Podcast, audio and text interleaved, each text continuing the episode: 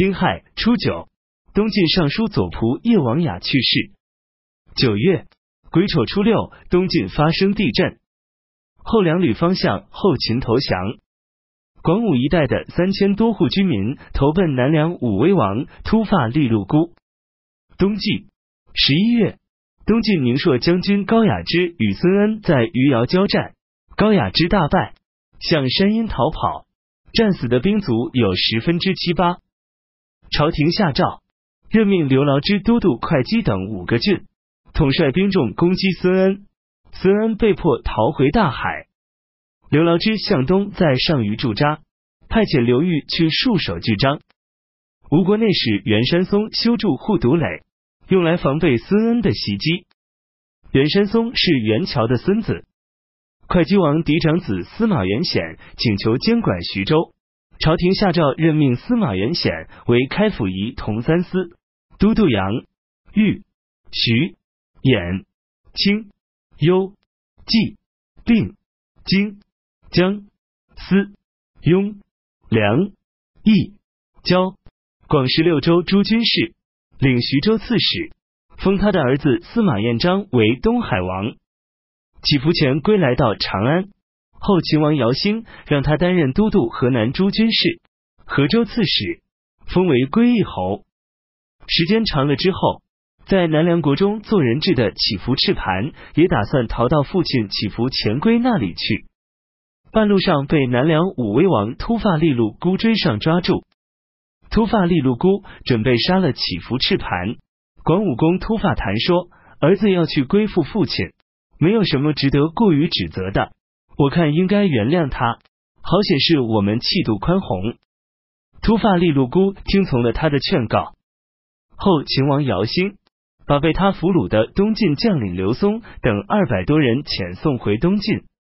北凉晋昌太守唐尧叛变，并向其他六郡送去檄文，推举镇西将军李为冠军大将军、沙州刺史、梁公，兼任敦煌太守。李在他所管辖的范围内实行大赦，改年号为庚子，任命唐尧为征东将军，郭坚为军资祭酒，索先为左长史，张邈为右长史，尹建兴为左司马，张体顺为右司马，派遣从事中郎宋游向东讨伐梁兴，并向玉门以西地区的那些城池发动进攻。宋游把这些城池全部攻克。酒泉太守王德也背叛了北凉，自称为河州刺史。北凉王段业派举渠蒙逊带兵前去征讨，王德烧毁了酒泉城，带领部队投奔唐尧。举渠蒙逊在沙头追上，把他们打得大败，俘虏了王德的妻子儿女和部落居民之后才回去。十二月戊寅初二，有一星出现在天津星旁。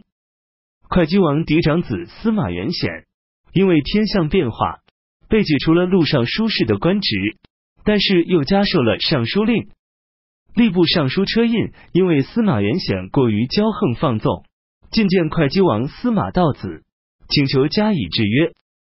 司马元显听说，但又不大清楚，便向司马道子说：“车五子把旁边的人都打发开，说的是什么事？”司马道子没有回答，司马元显坚持要问出个究竟。司马道子大怒的说：“你打算把我幽禁起来，不让我与朝中的官员们说话吗？”司马元显出来，对他的部下说：“车胤离间我们父子间的关系。”于是暗中派人去斥责车胤，车胤非常害怕，自杀身亡。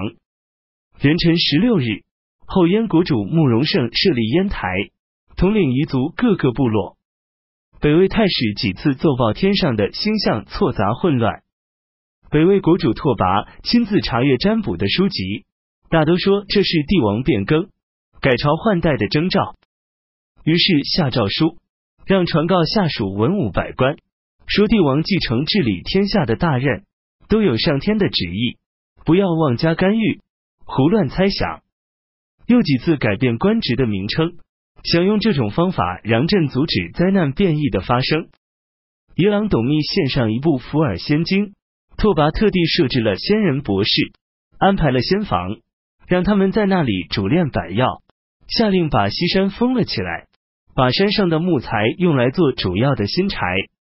要炼成之后，让那些已经被判死罪的人喝下去，结果很多都死了，证明并不灵验。但拓跋还是相信有这种药，不停的到处访查探求。拓跋常常认为后燕国主慕容垂让自己的儿子分别把持要害地方，使大权下移，才导致自己的失败灭亡。他觉得这种做法非常错误。不是公孙表迎合他的意思，向他呈上了韩非子，劝说拓跋用严格的法令制度来驾驭属下。左将军李肃性格傲慢无礼，常常对拓跋随意放纵，十分不敬，甚至可谈吐唾沫，也是无所顾忌。拓跋把他以往的这些过失加在一起，于是把他斩了。下属百官为此震惊惧怕。丁酉二十一日。后燕国主慕容盛尊自己的母亲献庄皇后丁氏为皇太后，册立自己的儿子辽西公慕容定为皇太子，实行大赦。